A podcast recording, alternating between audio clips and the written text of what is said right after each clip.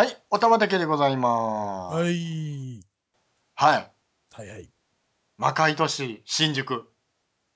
あ、いきなり行きますか？いやいやいや、いや、違う、違いますよ。今、タイトルに行こうかなと思ったんですけど、ちょっと思いつかなかったので、とりあえず、まあ魔界都市、新宿ですよ。寒く、寒くなったとかそういうのは大丈夫ですか？いやいやいやいや、もうねう、んだって寒い言うても、あれですか、岡山はね、あんまり寒くないんですよ、まだ。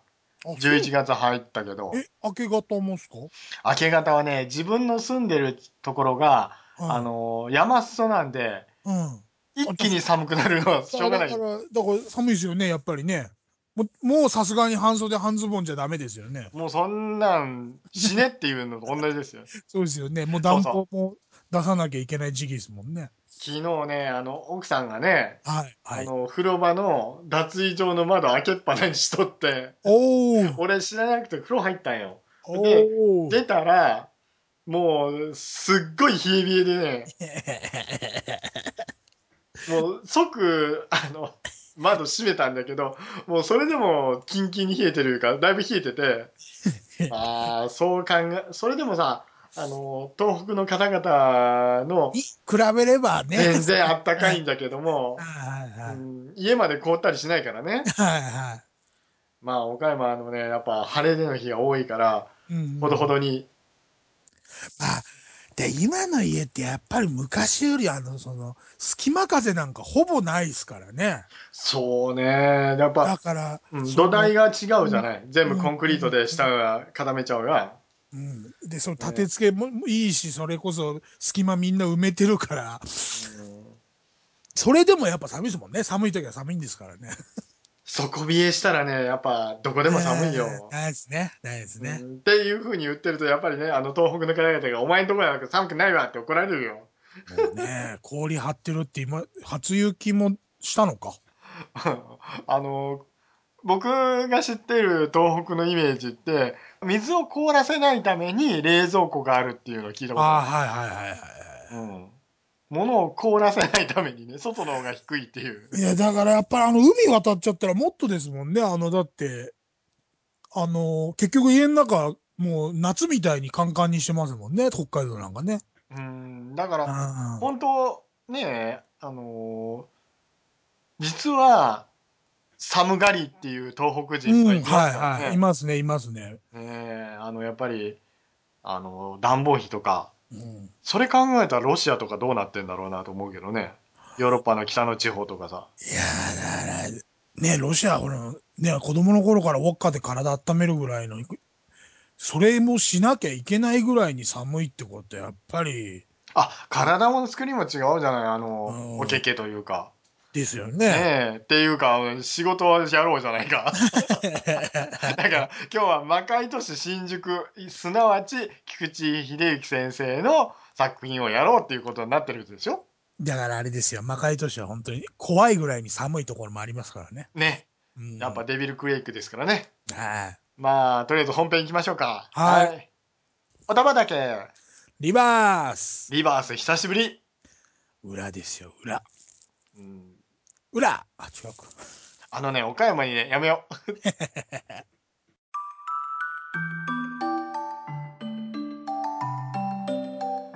この番組は地方在住のオタクなおっさんと不女子なお姉さんと普通の子がゆるくほがらかにうろうろしながらおしゃべりするサブカルジェネレーションギャップ全開のウェブラジオです。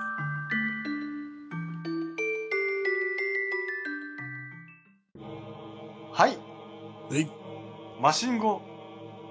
新たな能力に目覚めるなら、マシ使いたいです。ダーさんと。ん？マシ。マシ？マシ。魔界の魔に糸と書いてマシ。あれ、そういう正式名称でしたっけ？わかんね ごめんなさい、変なチャチャ入れました。え。いえいえ、大丈夫大丈夫。えっとですね、俺は、やっぱマシンかな大好きです。あえっ、と、出てくるんですよ、そういうキャラクターも。うんマシン使いって。あの、まあ、デビルクエイク使いですか、あはいはいはいはい、はいんうんグラグラの実みたいなやつよね。そういうことですね、そういうことですね。今わかりやすく言うとそういうことですね。うん。それよりもずっと前だけどね。前、まあ前か、そっかそっか、全然前か。はいはい。はい、えー今日はおっさん二人が菊池秀幸先生の作品をお話しするということで、うんまあ、おっさんにふさわしいタイトルだと思うんですよね。ははい、タイトルいきます。ーい。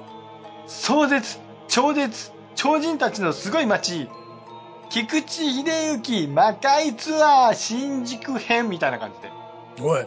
はい、行きましょうね。ということで、はい。菊池秀幸先生ですよ。えーちょっとあれなんですけど、ダーさん、新宿はどうなんでしょうどっちの意味の新宿？あの、普通の新宿は。あこの舞台になってるとこっていうのはちょっと分かったりするもんなんですか？あのね、僕東京3、あー3、4、5、5回ぐらい行ったかな？はいで、その時にまあ新宿とかもちょろっと行ったんですけど、やっぱ観光で。はいはいはい。で、昼間の新宿なんですよね。ああ、なるほど。あ、まあでも行ったことは、い行ったことあるんですか？行ったことは一応ありますよ。あの、あアルタのあの辺とか。はいはい。まあえっ、と、まその頃都庁もうできてました？えっと、都庁できてからも行きましたね。ああ、じゃああれか。えっ、と、えっ、と、京王プラザのビルとかもわかるんですよね。京王プラザどこ？みたいな。じゃあ、どのああ、ビルまあ、そっかそっかそっか。その前まで、あの、都庁できる前まで一番でかかったビルなんですでもね、あのね、あの友達と旅行した時に、はい。ここ、魔界都市新宿だぜっていうね、あのーおのぼりさんやってましたよ。ああ、なるほど。じゃあ歌舞伎町なんかもちらっとは？あ、ちらっと見たけどね、あの、だからね、やっぱ、あのー田舎者から見たら、うんここから向こうは魔界っていう感じしたもん、あれ。ああ、そうですか。で、で、逆に俺聞きたかったのは、大阪ってそんな感じじゃないんですか？こっからこっちはやばいとこだなって雰囲気があるなってとこじゃないんですか？あのね、ぐちゃぐちゃだよ、大阪って。ああ、あ、もう明らかにこっから違うなっていうとこではないんですね。あるのよ、やっぱり。その点在してるんだけど、やっぱそういうのが。うんうん、あの、えっと、大阪住んでる人たちごめんなさいね。いやいやいや、でもでもでも。僕の住んでたところは、あの、天王寺だったので、うんうんあのーどっちになるんかな、東側に行くと、あのー京橋とかのあたりだったから、割にね。うんだから、そこら辺結構怖かった。もうごちゃごちゃしすぎて、うんやっぱ、あの、僕は、あの、田舎者なんで、岡山って町はそんなにごちゃごちゃしてないのよ。あの、道はごちゃごちゃしてるけど、うんあの、家と家との間が結構 広かったりするんだね。あ、道が、あ、そうなんだ。うんっていうか、まあ、あのー集落と、その、都会って言ったらおかしいけど、あ町の、そう。だから、あの、岡山でもそういう、なんていうんですか、い今でこそその開けてる場所があるわけじゃないですか。うん。いわゆる岡山、お俺がほら、簡単、簡簡単に想像して、岡山駅の周辺っていうのはやっぱ、一大歓楽街みたいなのあるわけでしょ？え、そうでもないですか？歓楽街は歓楽街であるんだけども、はいはい。そんなに東京ほど、あのーああ、いや、もちろんはいもちろん、それは、うんうんうん。まあ、あの、どうしても人口のことがあるんですね。はいはいはいはいでもやっぱり怖い街っていうか、こ、こっからはちょっと怖いところっていうのはやっぱあるよ。わかるよはい。あ。り、ありますよね。それは、あるあるうん。どこでもそうだと思うけど。し下ま、まあダウンタウンって言い方するとあれだけど、ね、下町とかね、そういう、ね、その裏って言い方を感じるけど、夜の街ってどこにでもあるじゃないですか、やっぱり。うん、やっぱりあの、顔が違うよね。うんうんうんうん。うんまあまあまあまあまあまあなんですけども、ははい、魔界都市新宿でございますよ。い。ははい。まあ、あの、菊池先生、い。うん。まあ前回あのね、同じ菊池先生でも、菊池道隆やりましたけども、あはいはいはい。だいぶ前。はいはい。まあ、それは置いいときましてですね、今回あの、菊池秀幸先生ですからね、はい。小説家の方ですからはいね、やっぱあれですね、エロバイオレンスです。ですね。ねあエロバイオレンス、ホラーですね、この人はね。うん、そうそう。だから、あとは、SF なんか書かれるんだけど、その近代の兵器なんかのほら、ミニタリーがめちゃくちゃ詳しくてっていう。ガンマニアなんですよね、この先生。うん、なんかそうみたいですね。ものすごくガンマニアで、初期はもうそれ強かったですよね。そうね。あの、エイリアンハンター、ん？エイリアンハンターじゃないや。えーっと、エイリアンシリーズのはいトレジャーハンター、矢頭大君なんかはい、ね。はあの、一巻で、と確か G11 かな。い。G11 ってやつですね。うん。あの、ドイツの、ケースレスって、あの、薬莢が出ないっていう、当時あの最先端に、これからそうなるんじゃないかって言ったけども、あれはソース感食らっちゃって、ですけどね。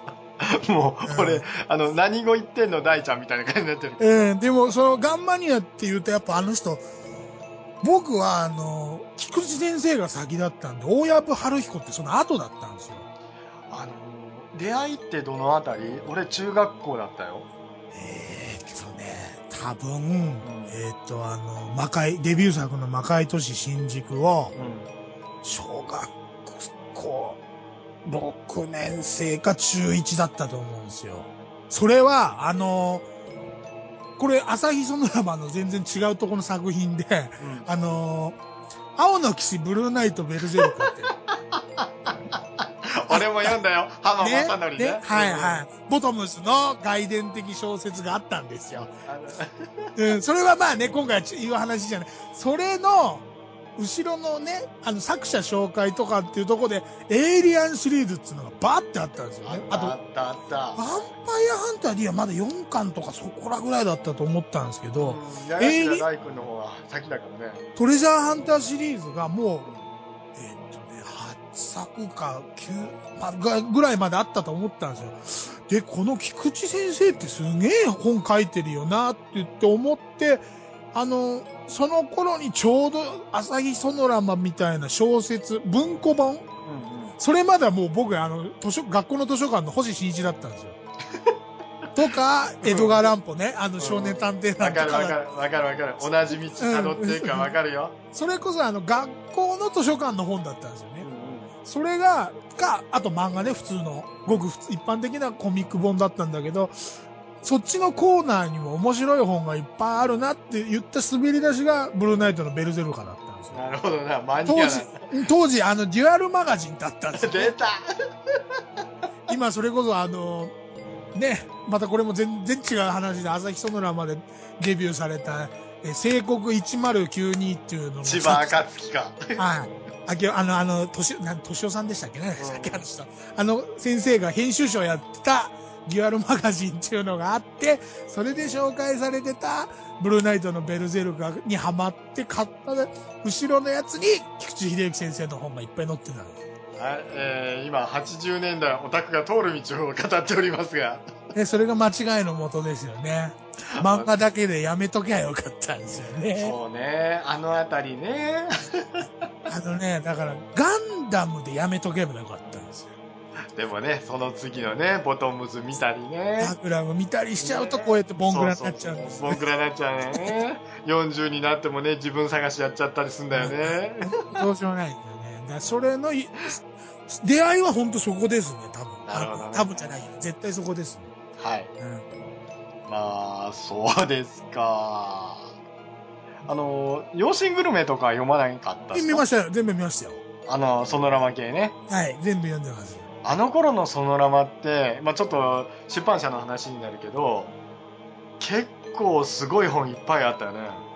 だから、菊池先生だけじゃないけど、その、角川のスニーカーが出るまでは、やっぱり朝日ソノラマだ。それから早川だったよな。だからね、今ね、あの、ラノベ、ラノベって言い方されるけど、僕なんかのね、あれ、ジュビナイル、ジュブナイル小説って言ったんだよね。そうそう。あとは、あの、どこだジュニア小説？そうですね、ライトノベルと言い方はなかったですからね。ライトノベルっていう言い方をされると、昔の人たち、昔の作家さんは、はぁ？っていう風になってるよね。やっぱあの、挿絵がかっこよくて、う？その漫画的な表現がある小説って、さ作家の先生に申し訳ないですけど、やっぱりその、あの、菊池先生特にそうだと思うんですけど、ビジュアルなんですよね。菊池先生の言葉の表現ってほぼ。うんやっぱりあんだけホラー映画が好きな先生なんで、うん。うん。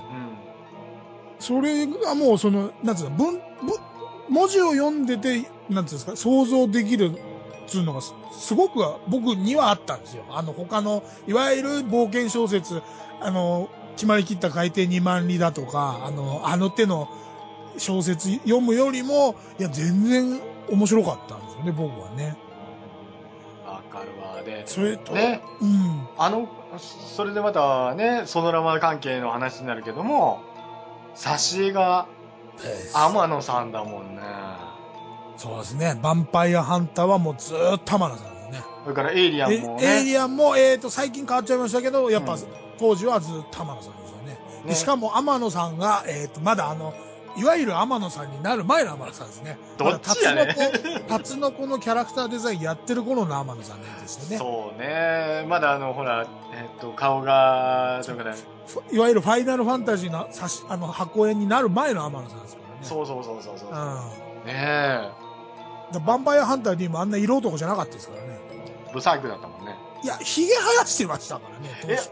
あ、そうか、ドリスと会うときそうだったもんね。風立ちって D、えっとね、最初のヴァンパイアハンター D の時はあれないんですけど、その2巻目の風立ちて D っていうのの表紙絵は髭うっすら生えてるんですよね。ねえ、あの、ヴァンパイアハンター D といえば、うんやめとくわ、アニメの話は。っていうところだね。いやー、でも、あれじゃないですか？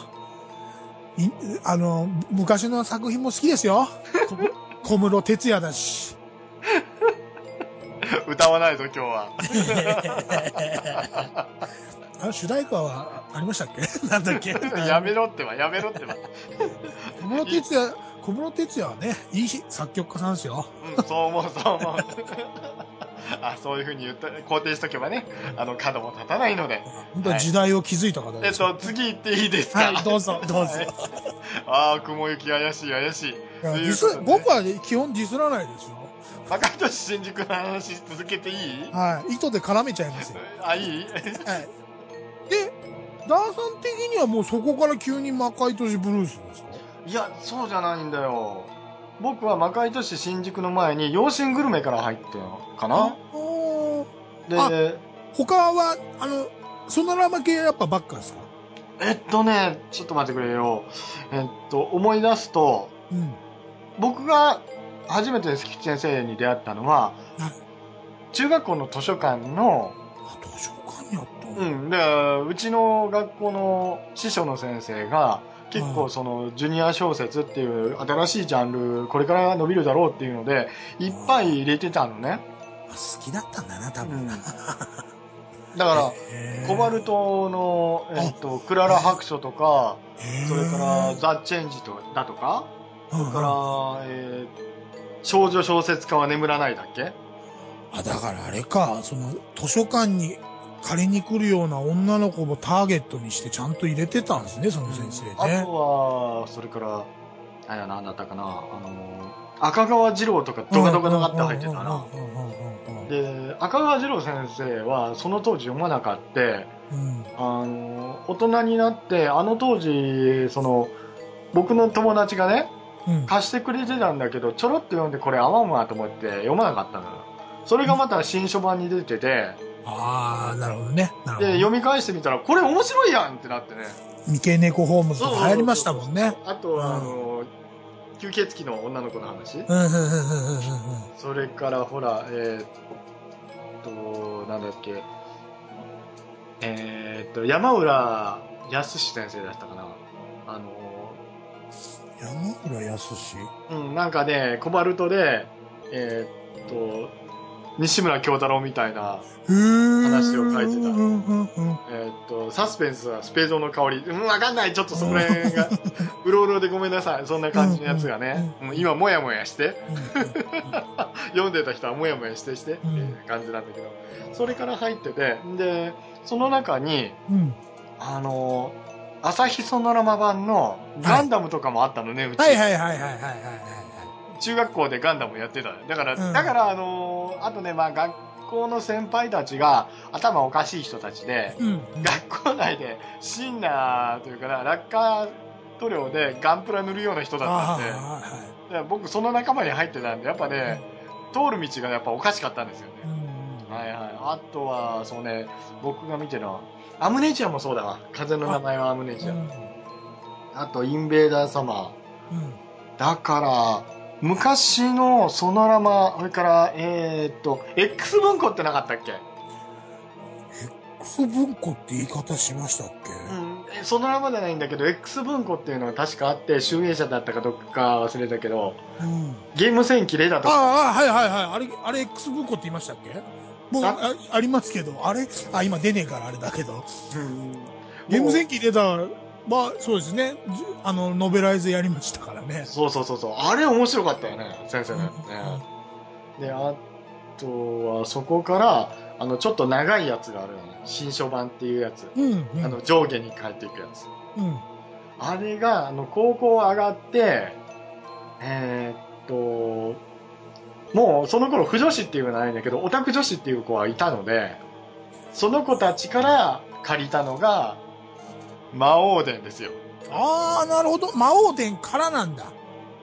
そっマかそっか。マンサーチャーシリーズに入る前に、はい。うん、僕は魔王伝から入って、その後、ああの、ね、ーじゃあう、もう、挿絵が末見淳先生の挿絵の時ですもんね。もうなってるなってる。うんで、それからまあ、あの、大体借り入れたものは貸してもらって、う僕は代わりにトレジャーハンター返し、うん、返し、返すというか、ん。うん。うん。うん、お返しでっていう、貸してっていう感じだった。うんうんうんでもトレジャーハンター8巻でやめちゃったからね。うん。ああ、なるほど。もうん。あとは、闇ガードか。ああ、だから、えっ、と、幼獣都市ですよね。そう、蒔絵の。うん。あのぐらいかな。あれも今もう子供の代になってます。あ、そうなんだ。あの二人の子供の代ですね。うんうんうん。えっ、と、二人生まれたのかな？女の子と男の子がいて、それがもう出てますね。僕2巻で終わってるからね。あれああ、じゃあ、ん？二巻だと、あの、アニメになったのが、結婚し、アニメ見ました？幼ア児ニメ見た見た見た、蒔絵が出てきたやつ。で、け最後、ほら、結婚して子供作るじゃないですか。はいはいはい。でその子なんかが今大きくなってて、あれですね。あ、あだから3巻、えー、幼獣都市3巻まで見てるわ、多分。で、そっから先のニューヨーク魔戦魔界戦とかは見てないな。ーこの辺になると、えーっと、なんだ、えーこの、今、ウィウィキで見ててあれなんですけど、うん魔王ガンとか海洋、海式とか黒天使、黒天使っていうのは確かに娘なんですよ、こうーん。れ。娘だから息子が出てくるんだと思ったんですよね。うん。この辺がね、あの、菊池先生、この、こ昨今なんですけど、うん。あのーお年やっぱ召されて、うんあの、よくあの、温泉街とかそういうのを舞台にするんですよね。うん。あの、やっぱ自分のご出身が千葉のね、あの、海沿いの、に近かったから、それでなのかもしんないんですけど、うん。どっちかっていうと都心部より、い昔はずっと都心部で、ね、長領ばっこするそうそうそうそう。話だったじゃないですか。どっちかって言えば現代的な方話っていうのは。それよりなんか舞台がどんどんそっちに移っていましたよね。うんうん。最近の作品と言っても、僕ちょっと、あの、やっぱ、魔界都市新宿の、うんあのほら、コミック版があったじゃないですか。はいはいはい。魔界都市が、えー、ハンターか。ハンタうん。ー。で、ハンターが、また読み直してみて、面白かったんで、これはもう一回読まなければって思ってね。まああれも当時は売れましたからね、チャンピオンっていう、あんまりあれなところで。あれなところって言うな。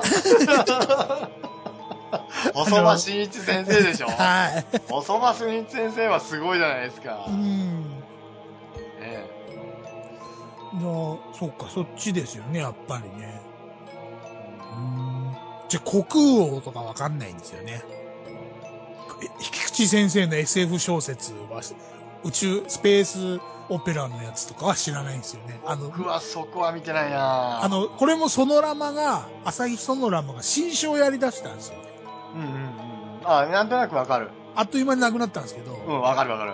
あの、2巻で、多分2巻で終わってるんですけど、これ。宇宙海賊みたいな話なんですよ。うん。それで、国王って俺これ、岩窟王から取ってんだと思うんですけど、多分話的に言うと、あの、ブラックホール的なとこに行って帰ってきてすごい力を、あの、授かって帰ってくる的な話だったと思うんですよ。戦艦を手で握りつぶすとか、宇宙戦艦をですよ。かっこいいな。ただすね、今はグレン・ラガンとかああいうのありますけどね、うん要は小説でそういうのやってましたよ。うん。だから、結構ね、このビジュアル的なこの文体の表現に影響された人多いんじゃないかと思うんですよね。まか、あの、菊池先生のお話。菊池先生と夢枕漠先生？はい。の、その小説に影響されたその漫画家の人とか、多いと思うんですよね。かなりその、口頭で言ってる方だと平野先生のヘルシングに出てくる、はい。あのウォルターは完全に秋節らだって言ってますからね。まあまあまあまあまあまあまあ。うん、あれ、オーディオコメンタリーなんかで、セツラセツラって言ってますからね。これな、な何がモデルなのって言ったら、セツラセツラって言って叫んでましたからね、オーディオコメンタリーで。だから、お好きな方多分多いと思うんですよね。そう、そう、やっぱこのバイオレンス描写はやっぱすごいですよね。犯されながら食べられてる私とかね。幼獣、あったあったあったあった。幼幼獣戦線とかで。あったね。あのね、あの、その、悪魔的なものに女の人が犯されるだけじゃなくて、そこから食べられてるとかね。えー、そのセリフがね、あの、うん。デビルマングリモワールであるんですよ。ああ、そっかそっかそっかそっか。はいはいはい。うんだから、まあ、まあ、デビルマン、うん、ちく長井先生だ、そもそも魔界都市新宿が長井先生のバイオレンスジャックらしいんですよ。そうだね。うん。うん。それと、ニューヨーク1997のがモデルらしいんですよね。うん。だから、やっぱり、長井先生はやっぱ漫画でやったけど、菊池先生は本当その、小説でこれをやったんだから、やっぱすごいなと思ったんですよね、僕ね。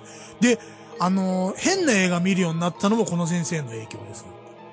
ゾンビからドラキュラから 見るようになったのは完全にこの先生の影響です。もうね、あの、ポッドキャスターの人って結構、ゾンビ好き多いやん。はい。僕ね、あの、ゾンビね、あんまり好きじゃないっていうかね、ゾンビ見たらね、笑ってしまうんだよね。あーギャグですからね。うんギャグっていうかね、いやいや、もうパロディですもん。完全に。あの、だってあのおじいちゃん、だってもうメイキング見ると明らかですけど、笑ってますもん、作り、やりながら。だから、あのーそうな、ゾンビ好きな人うん。で、で僕からしたら不思議でならないんだよね。何が面白いのかわかんねえよって。だ、だ、ダハさん、あれは、あの、だから、なんていうんですか、深作金次の、だから仁義なきとかで、ほら、すごい暴力描写すごいじゃないですか。うん。ああいうの見て笑っちゃいません？笑うね。あれと一緒の感覚なんですよね、スプラッターって。まあ、だからゲームでやるのは全然問題ないと思うんだし、それからあのーその、ゾンビを否定してるんじゃなくて、あの、僕にはちょっと、面白い、面白いんだけど、ちょっと、どうかな、あのーお祭り騒ぎになるのがよくわからないみたいな。ああ、なるほど、なるほど。バイオハザードか。はい、はい。あれとかを見れるんだよ。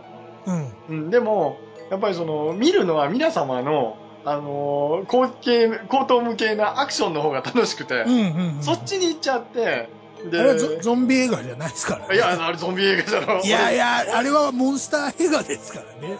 俺、俺あの、自分の親しい、あの、映画の友達から聞いたよ。あれはゾンビ映画だかいらなって。やいやいや、あれは、あれは、あれをゾンビ映画って言うと怒られる、怒る人いっぱいいると思いますよ、多分。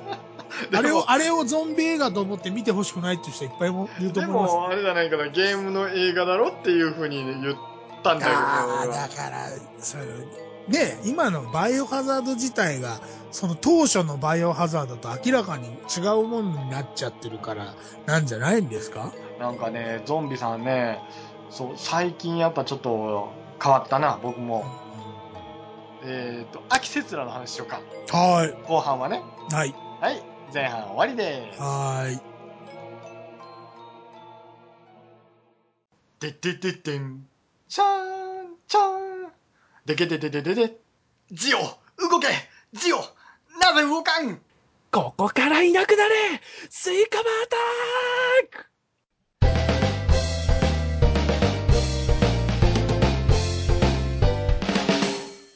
ククーラかけるさんの一人ぼっちラジオこちら。パーソナリティのクーラかけるさんです。サブカル系と銘打っていながら、ゲーム、アニメ、本などなど、何でもありのトークポッドキャストです。週1で配信中